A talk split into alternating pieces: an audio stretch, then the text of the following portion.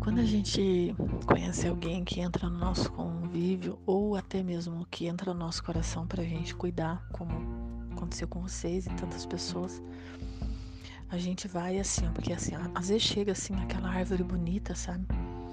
Aquela folhagem, aquela árvore cheia de folhas, linda, linda. Só que a hora que vai buscar algum fruto lá dentro você não acha. Foi o que aconteceu com Jesus quando ele secou a figueira. Ele olhou de longe uma árvore maravilhosa, ele estava com fome. Quando ele chegou e procurou fruto, ele não encontrou. Ele amaldiçoou a figueira, ela secou. Então, o Senhor nos deu essa visão do que Ainda que você veja uma árvore linda, maravilhosa, você vai primeiro de tudo tentar achar o fruto. Se você não achar nenhum, você vai buscar gerar esse fruto nessa pessoa. Né? E aí, como não é a gente que corta, né? a gente que seca, então quem faz a obra é o Espírito Santo e o resto a gente deixa para Deus, entende? O que a gente faz é tentar gerar, semeando, regando, normal. Semente é palavra, regar com o Espírito Santo, com a presença né, com cuidado, toda a vida ali. Daí o resto é com Deus, não tem o que a gente fazer. Isso é na vida de qualquer um, entende? Tem gente que já chega meio seco, né?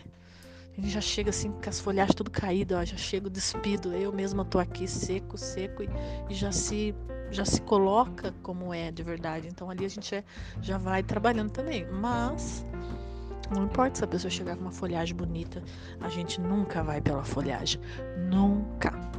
E se a gente achar a folhagem bonita e começar a procurar os frutos e começar a vê-los, cara, essa pessoa, tipo assim, ela já está pronta para dar de alimento. Por quê? Porque ela já tem fruto.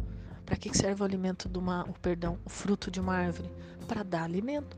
Uma árvore não gera fruto para si própria. Ela gera fruto para dar para alguém comer. Entende? Então, quando ainda que tem uma folhagem e tem fruto, essa pessoa ela já está mais preparada, entendeu? Então, aí a gente começa também a desenvolver, porque tem gente que está preparado, mas o fruto chega a cair podre no chão e não consegue alimentar ninguém. Tá entendendo? Procura discernir o que eu tô te falando no espírito.